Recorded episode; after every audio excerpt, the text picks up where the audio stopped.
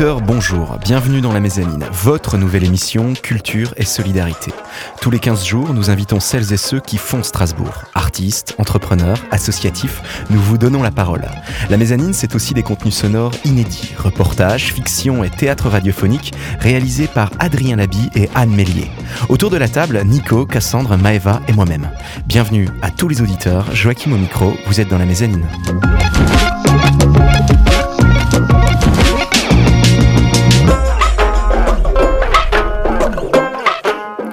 Cette semaine, dans la mezzanine, nous avons le plaisir de recevoir Jacques Bachelier. Bonjour. Bonjour.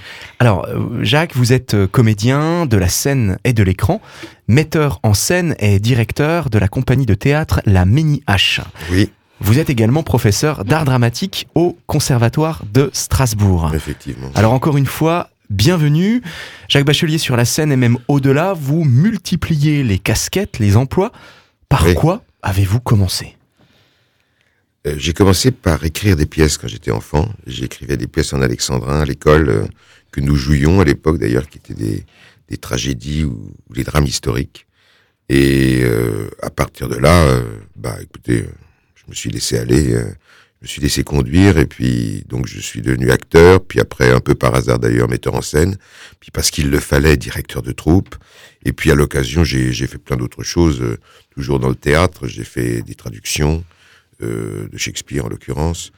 Euh, j'ai fait des adaptations pour le théâtre. J'ai été machiniste et, comme je le disais tout à l'heure, j'étais même habilleuse pendant 15 jours. Et alors, quel a été euh, votre parcours, votre formation? Euh, ma formation, ça a été d'abord le conservatoire. Et puis, ben, ensuite, j'ai pris un certain nombre de, de cours dans les cours privés de Paris. Et puis après, euh, ma formation, ça a été la pratique. Euh, Entre autres, euh, j'ai passé 20 ans euh, à faire des dramatiques radio à la tribune de l'histoire. Donc ça, je pense que c'est mon deuxième conservatoire. Voilà. Alors, des dramatiques radio? Oui, oui, c'était une, une émission donc sur France Culture euh, euh, qui s'appelle aujourd'hui, je crois, Question pour l'histoire, mais qui pendant très longtemps s'appelait La Tribune de l'histoire. Et j'ai pendant 20 années euh, participé extrêmement régulièrement à ces émissions. Voilà, j'ai joué tous les tous les tous les tous, tous les dauphins et tous les jeunes rois euh, possibles et imaginables. Mais alors, qu'est-ce qui, dans votre histoire, vous a donné cette euh, impulsion fondamentale, ce désir profond de faire du théâtre? Écoutez, euh, je ne sais pas ce qui me l'a donné. Ce que je sais, c'est que je, je l'ai eu tout de suite. Mhm. Quand j'étais tout enfant, ma mère, enfin, je, je crois que j'en ai même un souvenir personnel, mais me raconte que elle m'avait emmené à l'école. Euh, j'étais- J'avais eu la coqueluche, alors j'étais un peu en retard euh, pour la rentrée, et c'était encore à l'école maternelle. Et bien sûr, je pleurais, j'avais pas du tout envie d'aller à l'école. Et la directrice euh, qui nous a reçus euh, a eu la bonne idée de, nous- emmener euh, euh, dans un petit théâtre de marionnettes qu'il y avait à l'époque euh, dans cette école maternelle. Et elle m'a montré des marionnettes. Et ça m'a tellement excité que euh, j'ai même pas vu que ma mère partait. Voilà. Donc je pense que dès ce jour-là, euh, l'art dramatique, quelque part, m'avait conquis. Alors, l'art vous a euh, conquis, et jusqu'à aujourd'hui, justement, qu'est-ce qui vous pousse à pratiquer encore aujourd'hui Pratiquer la scène? Bah, D'abord, euh, une, une- une passion pour, euh, pour cet exercice. Je veux dire, Mhm. euh, à la fois la préparation des répétitions, euh, même l'apprentissage des rôles, euh, c'est quelque chose qui m'excite beaucoup. Et puis, bien sûr, bien sûr, les représentations. Euh, Jacques Bachelier, vous êtes donc euh, comédien, metteur en scène, directeur d'une compagnie de théâtre, professeur d'art dramatique au Conservatoire de Strasbourg. Vos différentes casquettes me font un peu penser à celle que portait lui aussi le comédien français, lui par contre de la première moitié du XXe siècle, Louis Jouvet. Oui, oui. Pour parler de la, de la vocation de l'acteur, dans son essai euh, Témoignage sur le théâtre, euh, Jouvet s'exprime en ces termes. Je cite Il ne faut pas parler de vocation pour les comédiens, seuls les poètes en ont une. La vocation n'est que le résultat de la pratique. C'est après avoir fait son métier pendant de nombreuses années, en avoir subi les déceptions, mesuré les difficultés imprévisibles, que s'affirme, se précise une décision qu'on peut appeler alors vocation. La vocation n'est qu'un choix persistant. Fin de la citation. Alors, à la manière de Louis Jouvet, pensez-vous que la vocation du comédien, de la comédienne, est le résultat d'une longue pratique? Je pense que c'est- une manière de parler. Euh, il me semble que tout ce qui se déploie dans une longue pratique est déjà contenu dans un, dans un moment fondamental qui est le moment du, du commencement et du début. Donc, euh, je, moi, je fais pas de différence telle, enfin, a priori, entre, entre cette impulsion euh, déterminante du début et, et, ce qui va se déployer par la suite. Donc, c'est pour ça que je, je, suis à la fois tout à fait d'accord avec ce qui vient d'être dit, mais à mon avis, le début et ce qui se déploie par la suite, c'est la même chose la même chose. Et tout de suite, on va essayer de penser à quelque chose d'un petit peu différent en musique. Maëva, Maëva qu'est-ce que tu nous as préparé pour aujourd'hui? Alors, pour nos auditeurs, j'ai choisi, j'ai réclamé même le groupe le plus inspirant pour moi depuis plusieurs années maintenant. Ce sont les Imagine Dragons. Avec nous maintenant, Radioactive.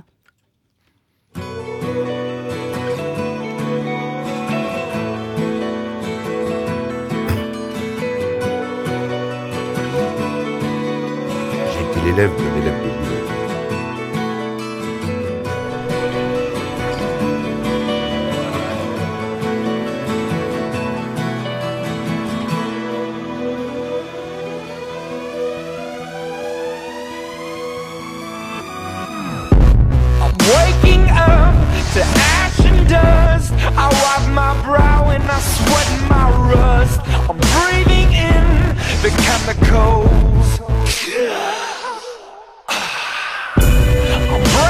in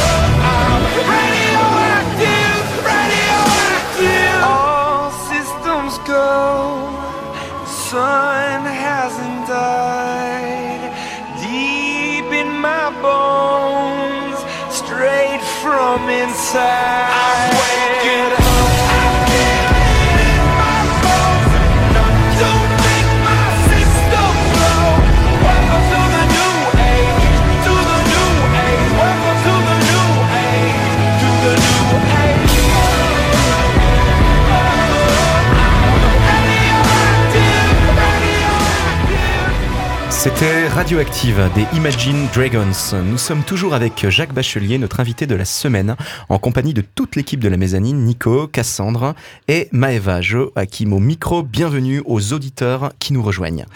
Jacques Bachelier, vous êtes comédien, professeur d'art dramatique au Conservatoire de Strasbourg et directeur de la compagnie de théâtre La Méniache. Tout à l'heure, nous parlions de l'homme de théâtre Louis Jouvet. Alors, ce théoricien du, théâtre, dans son ouvrage Témoignage sur le théâtre, euh, affirme également, je cite, que les vraies récompenses que la vocation du comédien lui accorde sont tout intérieur est bien tardive. Fin de la citation. Jacques Bachelier, vous pratiquez le théâtre depuis près de 45 années. Quelle récompense votre plutôt longue expérience du théâtre vous apporte-t-elle aujourd'hui pour votre vie? Euh, Les récompenses intérieures dont parle Louis Jouvet, j'avoue que je n'en suis pas conscient depuis très très longtemps, mais j'aurais tendance à, dire que ces dernières années, euh, j'ai eu un peu accès. En fait, c'est la récompense principale, c'est quand un personnage vous parle. C'est-à-dire qu'en fait, jouer, un rôle, pour moi, c'est avant tout euh, euh, établir un dialogue avec un fantôme.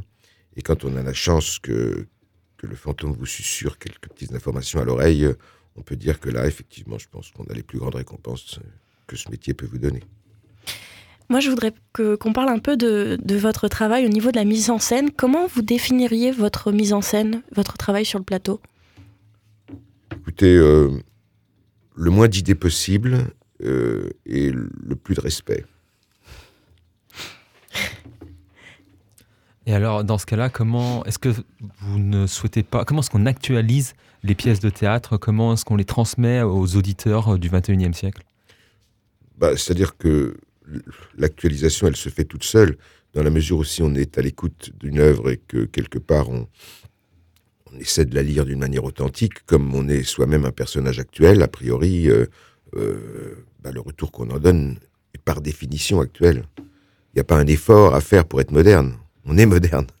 Bien sûr, mais euh, ce que je pensais au fait qu'aujourd'hui on assiste à une volonté de démocratisation du théâtre à travers des prix réduits qui sont proposés par la ville aux étudiants, aux plus jeunes. Euh, pour votre spectacle, le plein tarif c'est 10 euros. Et pourtant on va avoir dans les publics quasiment toujours les mêmes personnes. Comment est-ce qu'on peut expliquer euh, que le théâtre ne soit plus un art aussi plébiscité que par le passé? Est-ce que c'est parce que le cinéma l'a remplacé? Est-ce que c'est un problème d'éducation? Est-ce que c'est la mise en scène qui devra changer? Non, écoutez, je, je, crois que euh, d'abord le théâtre n'existe pas à toutes les époques, en tout cas pas sous la forme que nous lui connaissons. Euh, ce qui caractérise le, notre théâtre euh, occidental et français en particulier, c'est quand même un théâtre de la langue. Or, mmh. il, est vrai qu'on vit pas une époque où, la langue est au, au, premier plan des, des, intérêts des gens. on, a, on, a, on a plein d'autres choses. L'image a pris le dessus. Or, l'image, c'est pas le théâtre, hein, par définition. L'image, mmh. par exemple, c'est le cinéma, c'est plein d'autres choses, mais c'est pas le théâtre. Donc je crois qu'effectivement, il y a, il y a une évidence moins grande pour, les, pour, les, pour nos contemporains à aller au théâtre qu'il ne pouvait y en avoir une euh, il y a encore une quarantaine d'années. Jacques Bachelier, vous êtes euh, directeur et metteur en scène, l'un des metteurs en scène de la compagnie euh, La Méniache. Mmh. Qui est l'autre? Ben, Actuellement, il y a Emma Massot qui, qui, qui débute avec sa carte blanche dans dix jours et qui, parce que j'essaie de transmettre quand même, je veux dire, j'arrive en bout de course, donc je me préoccupe un peu de ce qui va se passer après.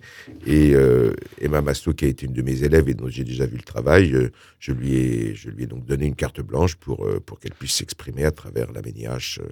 et j'espère que le public viendra nombreux pour assister à, à, ses premiers pas. Et pourquoi la Méniache? La Méniache, c'est la Ménienquin. Alors la Ménienquin, on pourrait traduire ça par la, la tribu ou la gens au sens latin du terme euh, Enquin. Euh, euh, disons, c'est un, personnage mythique du Moyen Âge. On, a dit, j'ai lu quelque part en tout cas, que Karl Quint était une espèce de d'hypostase donc d'Enquin. Voilà. Alors pour que ce soit pas trop clair, plutôt que d'appeler ça la, la tribu Harlequin, j'ai appelé ça la Ménienquin. Et avec la Méniache, justement, compagnie de théâtre euh, de laquelle vous êtes le metteur en scène et directeur, enfin l'un des metteurs en scène, en compagnie euh, de euh, Emma Masso, vous mettez en scène, eh bien, depuis maintenant de nombreuses années, des auteurs plutôt de hum, comédies classiques de la France du, hum, du XVIIe siècle, à l'exemple, par exemple, de Molière ou de Marivaux, pour lequel vous avez un intérêt tout particulier, n'est-il pas? Oui, oui, j'ai un goût, un goût depuis toujours, j'ai un goût particulier pour Marivaux. Bon, c'est comme ça, il hein, n'y a, a pas autre chose à dire. Je pense être un esprit marivaudien. Et donc, la, première pièce que j'ai montée, un peu par hasard, hein, parce que c'était une demande, euh, qui était donc assez naturellement l'île des esclaves de Marivaux. Puis comme ça a du succès, j'ai continué à faire de la mise en scène, parce qu'à l'origine, je n'avais pas décidé de faire de la mise en scène. La mise en scène s'est plus imposée à moi que, que, je, ne l'ai choisi. J'avais choisi d'être acteur, et aujourd'hui encore, euh, pour moi, euh, le plus important, c'est le travail de l'acteur. Donc je fais de la mise en scène, je, vous dirais ça sans, sans, plaisanter, euh, un peu parce qu'il faut. Ça ne m'a pas empêché de mettre en scène 40 pièces. Hein. Et donc, dès le départ, Marivaux s'est imposé à moi. Puis ensuite, ça a été la double inconstance. Et pendant un certain temps, j'ai été obligé d'y renoncer. Et dès que j'ai pu, j'y suis retourné. À l'heure actuelle, j'ai monté donc sept pièces de Marivaux et, et j'en ai donné 230 représentations. Et à votre avis, pourquoi ces pièces sont-elles encore tant jouées aujourd'hui? Parce que c'est un génie. c'est un génie. tous, les, tous les classiques qui demeurent sont des génies par définition. Hmm. Alors je crois que s'il y a des époques euh, où le, le génie peut s'exprimer plus, plus, plus, naturellement qu'à d'autres époques, euh, hein, il n'y a, pas des fraises toute l'année, euh, ou alors il faut vraiment, faut vraiment un peu tricher. Et ben de la même manière, je pense qu'il y a des époques qui suscitent dans un domaine ou dans un autre plus spontanément les génies. Euh, on cite toujours euh, Échille, Sophocle, Euripide, euh, Racine, Corneille, Molière. tout ça vient, au monde en même temps. Il il, il y a quelque part un terreau favorable à une certaine époque pour que ce genre de génie puisse éclore. Époque qui, pour moi, enfin, je pense tout particulièrement aux avant-gardes artistiques du XXe, en Europe du moins, l'exemple de certains auteurs comme Bertolt Brecht, l'allemand Bertolt Brecht, qui voyait dans le théâtre euh, moins euh, une représentation qu'un événement censé participer au déplacement du spectateur. Pour Brecht, selon, selon moi, le théâtre devait participer en fait à libérer le spectateur en lui faisant prendre conscience de la place qu'il occupe dans la société. Le théâtre peut-il encore être un moyen, selon vous, euh, Jacques Bachelier, aujourd'hui, de nous faire réfléchir à la place que nous occupons dans nos vies? Bon, d'abord, il faut dire quand même que quand Brecht s'exprime, c'est un peu idéologique. Hein. Euh, c'est pas, il, ne résume pas à lui tout seul tout le théâtre.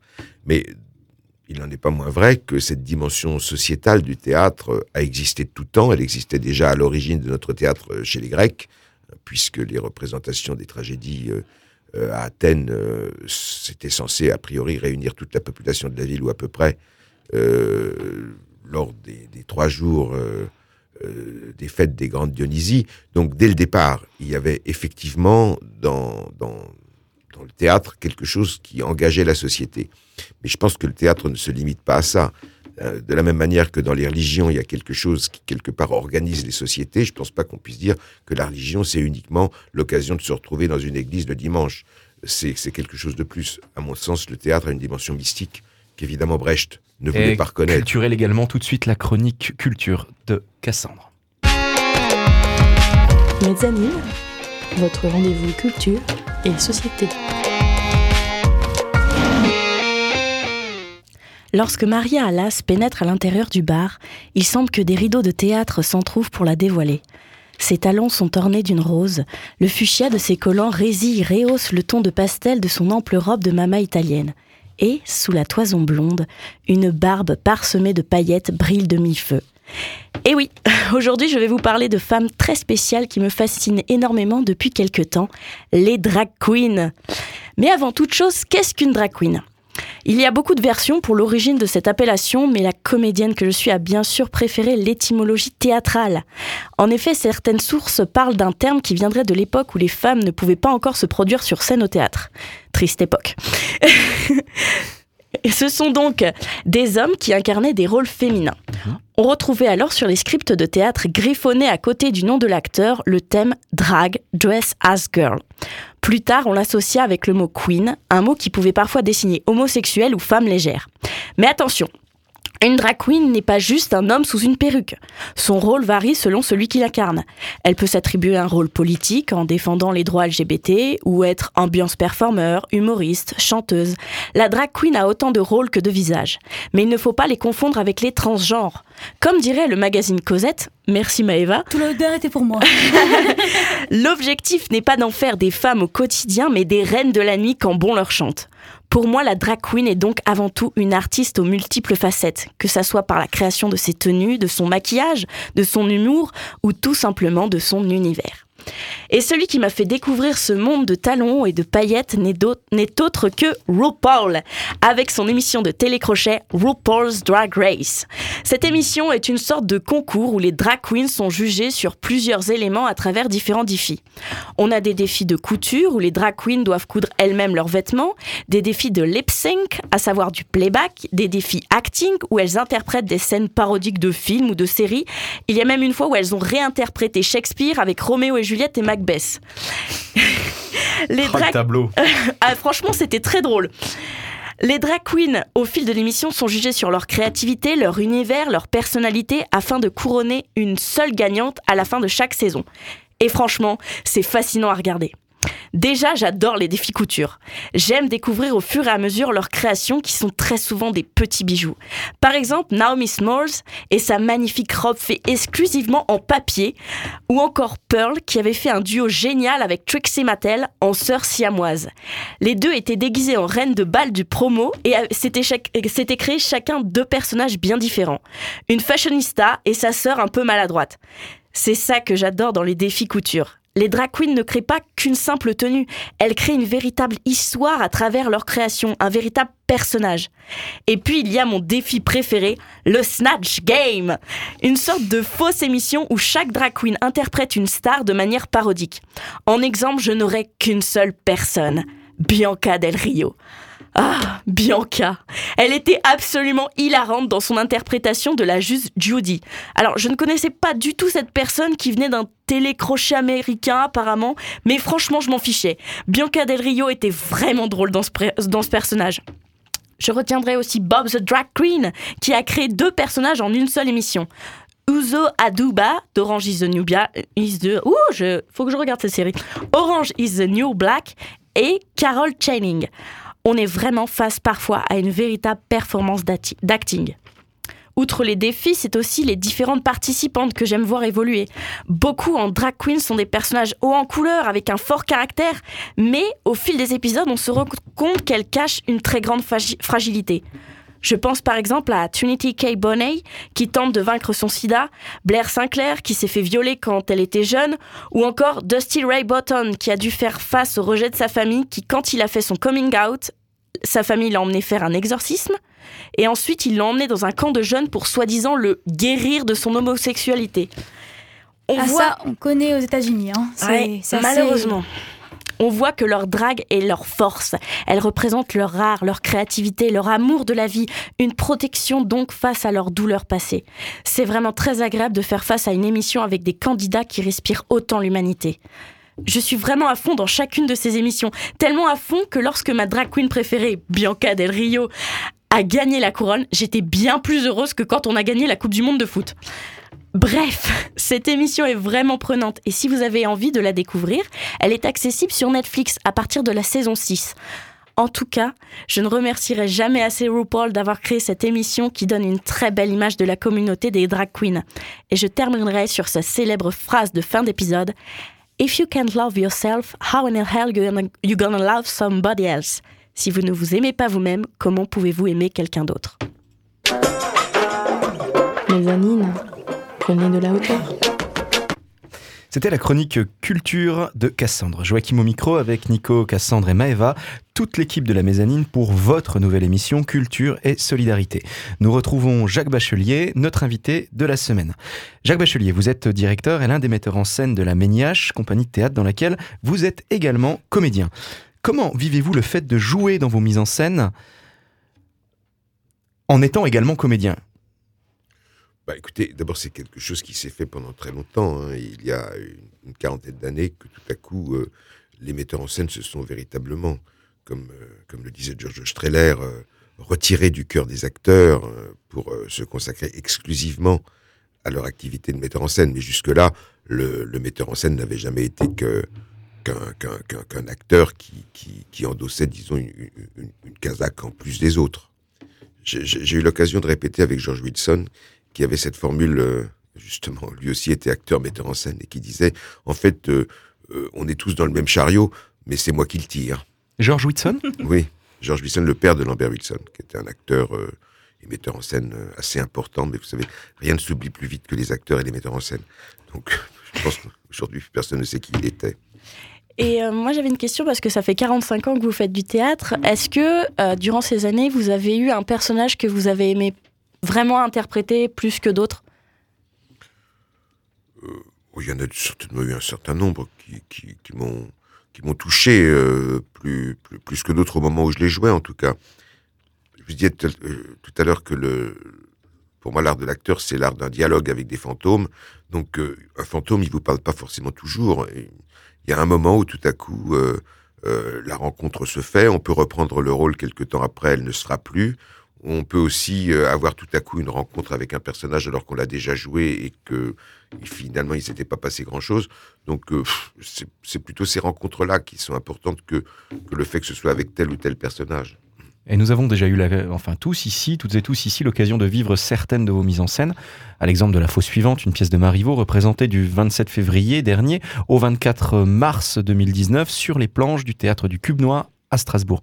Alors, ce qui nous interpelle, moi particulièrement, toujours dans vos créations, c'est la part surprenante d'incarnation du texte par les personnages. Le corps n'est pas seulement le porte-voix d'un texte qui lui semble extérieur, c'est comme en fait si le texte prenait chair, comme si le texte venait à l'acteur et non l'inverse. Est-ce là un de vos partis pris de mise en scène? Oh, c'est plus qu'un parti pris, c'est carrément une philosophie. je pense que c'est même une définition de l'art de l'acteur tel que je le conçois euh, que vous venez de donner. Euh, mais je suis pas le seul à penser ça. En tout cas, euh, vous citiez tout à l'heure Jouvet, euh, il a passé son temps à, n'écrire que ça, il me semble. On, pourrait euh, citer Jouvet, mais également euh, Constantin Stanislavski dans son ouvrage fondamental La formation de l'acteur. ce comédien et metteur en scène russe, lui aussi, affirme moins la nécessité de jouer juste ou faux, mais bien plutôt de jouer vrai. Autrement dit, l'acteur est sans cesse exhorté à vivre son personnage. Et je retrouve vraiment de cela dans vos mises en scène. Qu'en pensez-vous? Bah, écoutez, ça prouve que, j'ai beaucoup lu Stanislavski et, et, et, et, que quelque part j'ai essayé de m'inspirer de ce que j'ai pu en lire, oui. Mais alors, une question très générique, euh, mais, passionnante. Comment vivre son personnage sur scène, Jacques Bachelier? Bah, C'est tout un travail de préparation, c'est-à-dire qu'en fait, euh, un personnage, il s'agit progressivement de l'apprivoiser. Alors là, c'est difficile d'expliquer ça en deux mots. Euh, c'est enfin, tout un c'était tout, un travail euh, essentiellement pratique euh, euh, qui, s'opère. Alors, bon, j'ai une manière de présenter les, choses, d'ailleurs inspirée totalement de ce qu'a écrit Stanislavski dans la formation de l'acteur. Je dis qu'il y a, trois lignes intérieures qui, caractérisent un personnage, la ligne de sa pensée, la ligne de ses sentiments et la ligne de ses désirs. Et qu'il faut réussir à, à s'arranger avec ces, avec ces trois lignes, évidemment, qui, qui, qui, ne sont pas que parallèles, hein, qui, se, qui se rencontrent, qui se suscitent l'une l'autre. Et, tout ça, à un moment donné, produit une mayonnaise. Quand elle est réussie, ben, le personnage s'incarne. Alors, Jacques Bachelier, une, une, mayonnaise, oui, mais en musique. Et partons en voyage avec Louis Armstrong et Ella Fitzgerald, tout de suite, Chick to Chick dans la mezzanine.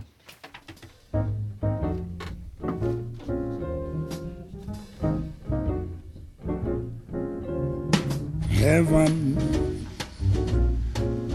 I'm in heaven, and my heart beats so that I can hardly speak. And I seem to find the happiness I see when we're out together, dance cheek to cheek. Yes, heaven I'm in heaven. And the cares that hung around me through the week seems to vanish like a gambler's lucky streak.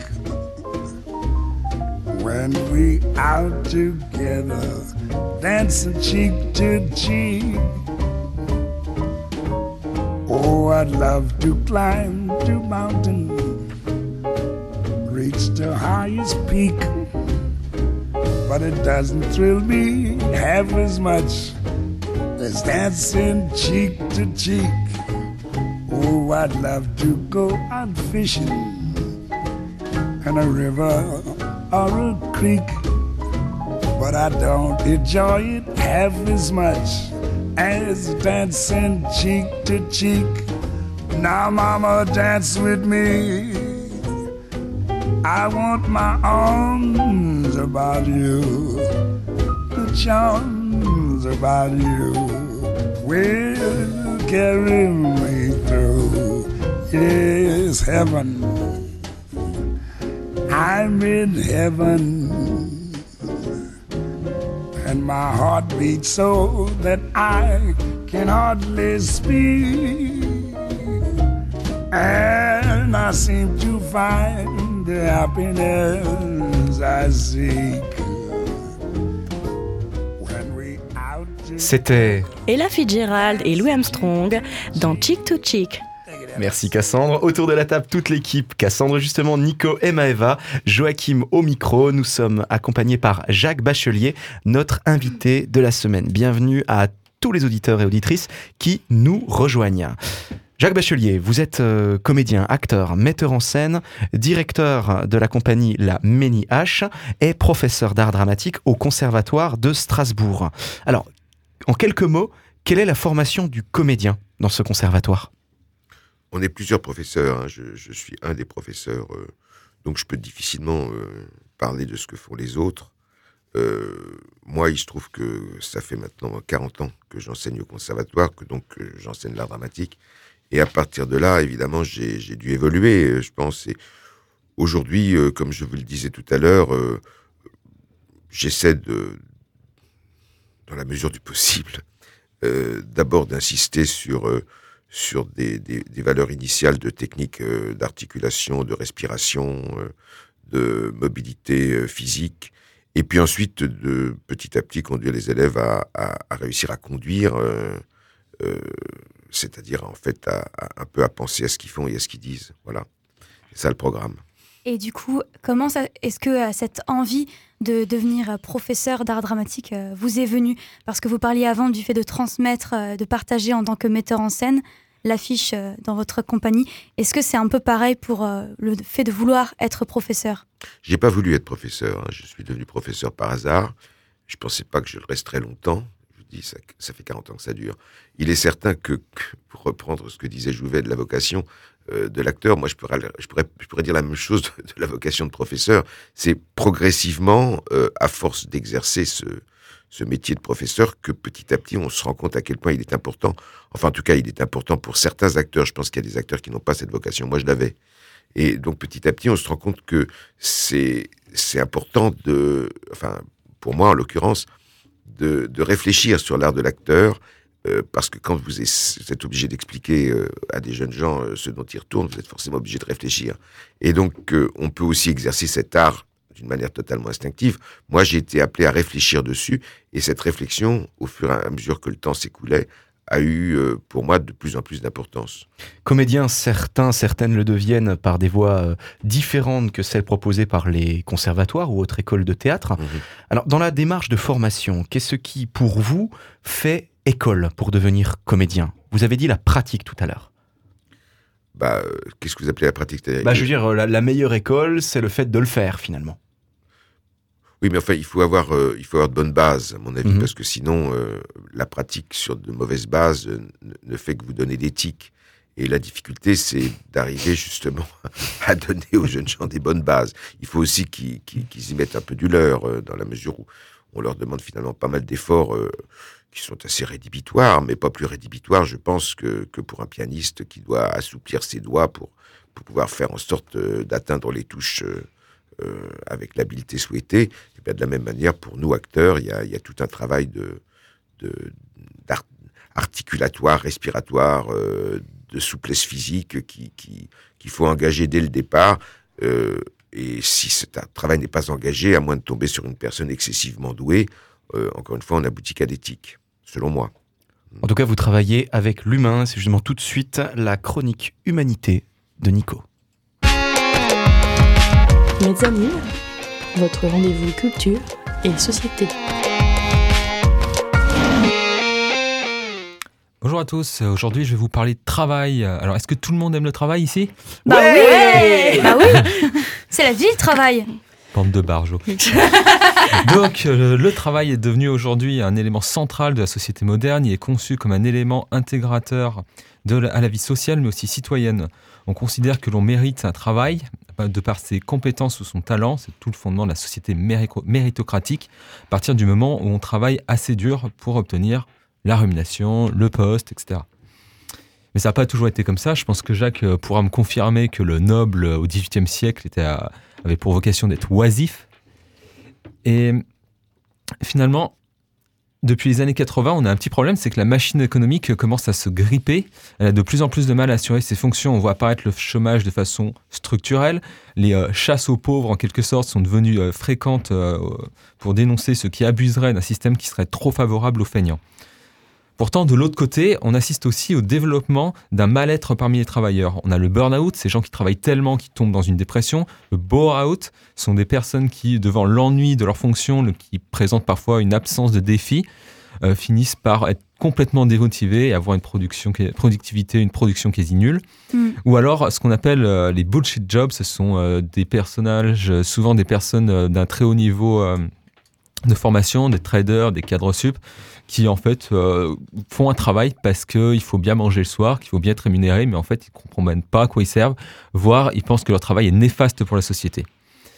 Alors je vous dis tout ça, et en plus on peut ajouter que pour les années à venir, ça semble plutôt mal engagé, parce qu'on aura d'une certaine manière la relève des machines.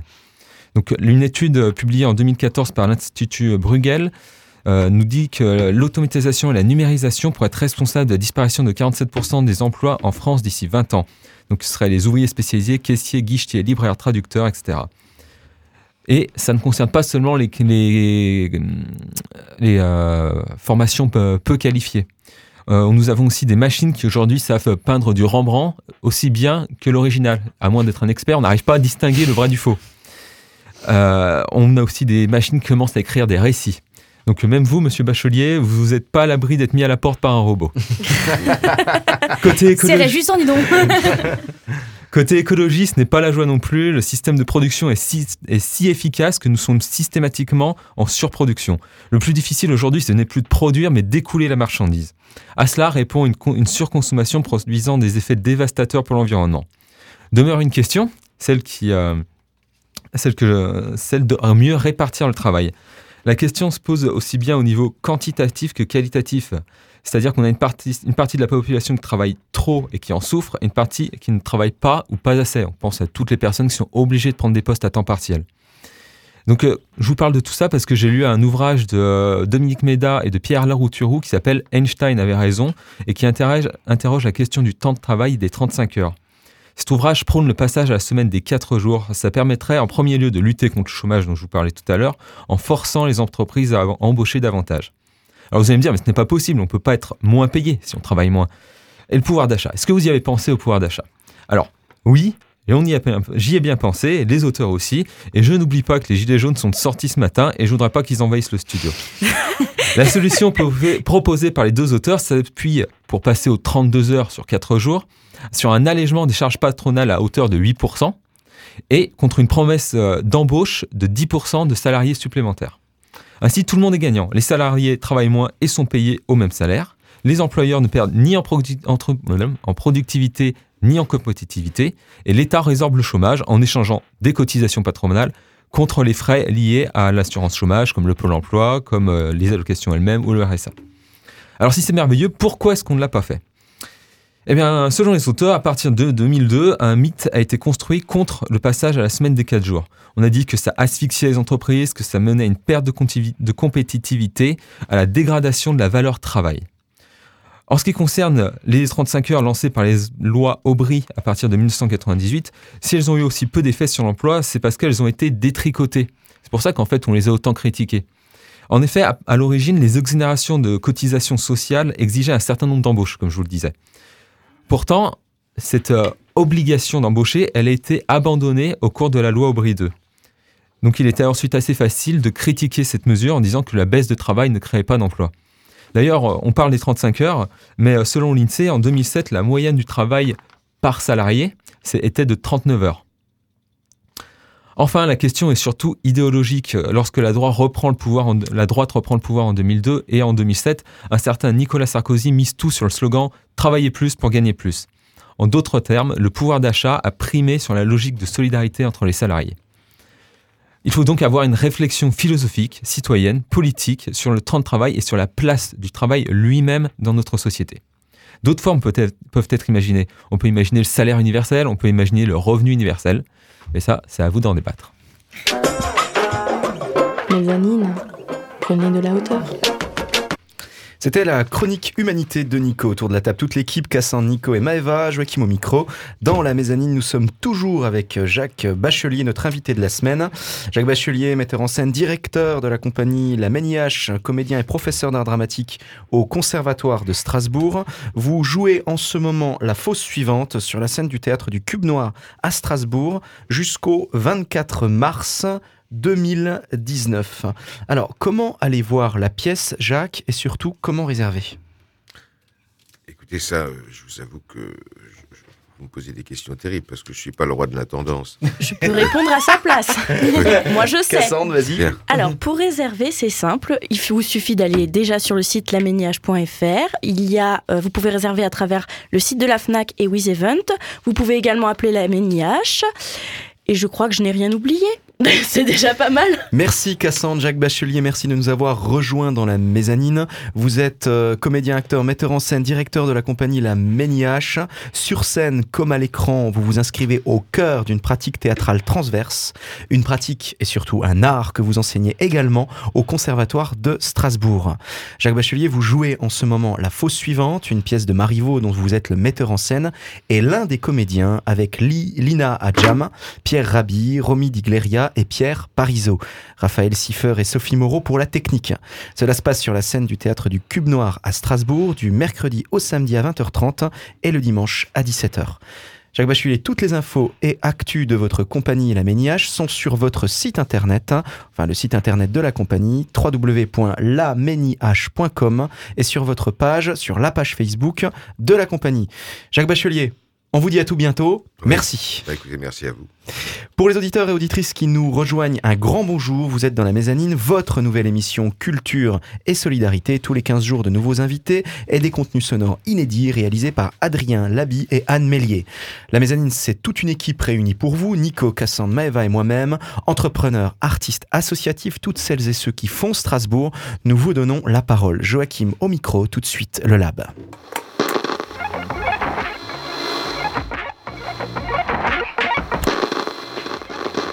Le labo. Expérimentation d'idées. Bienvenue dans le Lab, notre laboratoire d'idées et d'initiatives sonores. Toutes les deux semaines, 10 minutes de création radiophonique. Pour commencer cette semaine, une nouvelle fiction radiophonique, La peau aime. Si pour vous la poésie rime avec récitation et vieux volumes poussiéreux, détrompez-vous. Victoire, une jeune journaliste pétillante, vous entraîne dans un monde où la poésie trouve une place inattendue. Tout de suite, La peau aime, épisode 3, par Anne Mélier et Adrien Labi, en exclusivité dans la mezzanine.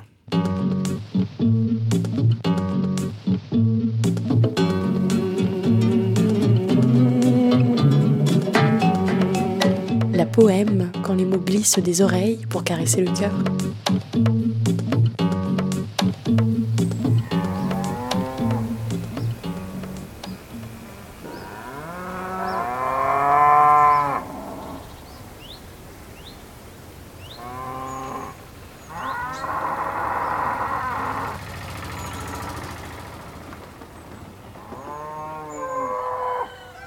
Sel, vilaine Des champs à perte de vue. Temps, maussade. Il ne pleut pas encore, mais ça ne saurait tarder. La cour, le paillet, à côté ce vieux tas de ferraille orange qui ne mérite plus le nom de tracteur, et puis les étables, le poulailler, le chenil et le potager, bien sûr. Tous les étés de mon enfance. Papy Papy Oui, dans une ferme, on ne sonne pas. Ça ne sert à rien. Mieux vaut appeler à la cantonade. J'arrive, jeune fille, j'arrive Ah, ça me fait plaisir de te voir. C'est vraiment gentil d'être venu m'aider à ranger tout ça. Ah, allez, allez, mais rentre, rentre, tu vas attraper mal sinon.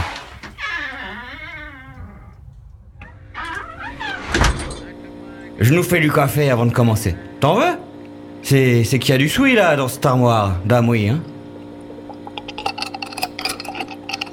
Ça fait un moment que t'es pas venu, dis donc. Depuis le baptême de ton cousin, je pense. Oui, ça doit faire au moins un an. Alors dis-moi, elle est où cette armoire? Oh là, c'est celle au fond du couloir, là. Waouh Papy, tu m'avais caché que tu avais l'âme d'un archiviste, Mazette. Oh, tu sais, c'est ta grand-mère qui s'occupait de ça, alors. T'inquiète pas, je vais y jeter un coup d'œil. Bah tiens, on va commencer par la grosse pile qui vient de tomber. Sacré liasse. Alors, voyons voir. Une lettre. Je vais devoir mettre mes lunettes moi aussi. une lettre, une autre lettre. Attends, mais qu'est-ce que c'est que ces lettres? C'est adressé au... au... Ah, c'est écrit en tout petit. Oui, hibou. Au hibou Qui c'est le hibou Ah, c'est moi.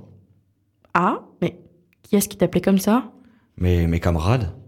Attends, tu me parles du temps de la résistance là? Ouais. Les maquisards du pont d'Aubé à qui tu transmettais des messages en les cachant dans des pots de lait? Mais pourquoi ils t'appelaient le hibou Parce que j'étais un des seuls à bosser en plein jour. Une sorte de blague, quoi. Je vois. Et celui qui t'écrit là, c'est sa photo sur la table? Théophile. Un, un vieux copain. Lui, il était chez les communistes. Attends, il y avait deux réseaux dans le coin? Ah mais attends, ça m'intéresse, je ferais bien un article là-dessus, moi. Tu, tu penses que je pourrais le rencontrer? Non. Il est mort avant la fin de la guerre. Ah. Qu'est- Qu'est-ce qu'il s'est passé? Bah, peu de temps avant le débarquement, et il y a eu beaucoup de sabotage, des têtes brûlées qui voulaient se faire remarquer. Sur- Surtout les chefs de réseau. Le duc, le chef des communistes qui s'appelait, avait réussi à descendre à colonel euh, de la commandanture. Il a été capturé, torturé, il a fini par lâcher le nom de ses gars, mon chef l'a su, mais, mais il a rien dit à l'autre réseau. Parce que le tien, c'était les catholiques et les autres les cocos? Ouais, quand je l'ai appris, ils avaient déjà raflé tout le monde. Même Théophile. Torture et peloton d'exécution. Ils y sont tous passés derrière l'église. Il... Vous aviez quel âge? 15 ans, on était des gosses. C'était une sale époque.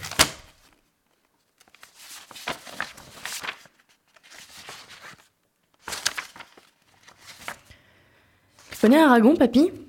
Ça, c'est un de ses recueils. La Diane française. Dedans, il y a un poème qui parle un peu de ton histoire. Des conneries. Ton Aragon, là, ça devait pas être le genre de gars à être en première ligne dans le maquis. Arrête de grommeler et écoute un petit peu. Celui qui croyait au ciel, celui qui n'y croyait pas. Tous deux adoraient la belle prisonnière des soldats. Lequel montait à l'échelle et lequel guettait en bas? Celui qui croyait au ciel, celui qui n'y croyait pas. Qu'importe comment s'appelle cette clarté sous leurs pas, que l'un fût de la chapelle et l'autre aussi déroba. Celui qui croyait au ciel, celui qui n'y croyait pas. Tous les deux étaient fidèles, des lèvres, du cœur, des bras, et tous les deux disaient qu'elle vivait, qui vivra verra. Celui qui croyait au ciel, celui qui n'y croyait pas. Quand les blés sont sous la grêle, fou qui fait le délicat, fou qui songe à ses querelles au cœur du combat combat. Celui qui croyait au ciel, celui qui n'y croyait pas. Du haut de la citadelle, la sentinelle tira. Par deux fois, et l'un chancelle, l'autre tombe. Qui mourra? Celui qui croyait au ciel, celui qui n'y croyait pas? Ils sont en prison. Lequel a le plus triste grabat? Lequel plus que l'autre gèle Lequel préfère les rats Celui qui croyait au ciel, celui qui n'y croyait pas Un rebelle est un rebelle. Deux sanglots font un seul glas. Et quand vient l'aube cruelle, passe de vie à trépas. Celui qui croyait au ciel, celui qui n'y croyait pas. Répétant le nom de celle qu'aucun des deux ne trompa. Et leur sang rouge ruisselle, même couleur, même éclat. Celui qui croyait au ciel, celui qui n'y croyait pas. Il coule, il coule, il se mêle à la terre qu'il aima, pour qu'à la saison nouvelle mûrisse un raisin muscat. Celui qui croyait au ciel, celui qui n'y croyait pas. L'un court et l'autre a des ailes, de Bretagne du Jura. Et framboise ou mirabelle, le grignon rechantera. Dite flûte ou violoncelle, le double amour qui brûla, la louette et l'hirondelle, la rose et le réséda. Aragon l'a écrit en mars 1943. Il l'a dédié à quatre résistants Guy Moquet, Gabriel Péry, Honoré d'Étienne d'Orve et Gilbert Dru. Deux communistes, deux catholiques. C'est un appel à l'union dans la résistance. La rose rouge pour les communistes, le réséda blanc, les catholiques. Hmm, oh, ils s'entendaient pas au mieux à la fin de la guerre, tu sais. Allez, ma petite, je vais nous faire du café. Il reste encore à ranger. Va donc, vieux ronchon, je m'y remets en attendant. C'est ça, du café. C'est plus pratique pour se cacher, vieux malin. Tiens, un rayon de soleil. C'est qu'il a fini de pleuvoir finalement. C'était La M par Anne Mélier et Adrien Laby en exclusivité dans la mezzanine. Maintenant, le huitième épisode de notre fiction radiophonique. Souvenons-nous. Dans la pénombre d'une chambre silencieuse, Martin Luther s'abandonne à un sommeil bien mérité. Son ouvrage est enfin achevé. En proie au doute, le réformateur murmure dans l'obscurité. Qu'adviendra-t-il de mon œuvre dans 500 ans? Auditeur, faites silence. Le visionnaire s'éveille. Tout de suite, Rejoignons le voyageur du temps.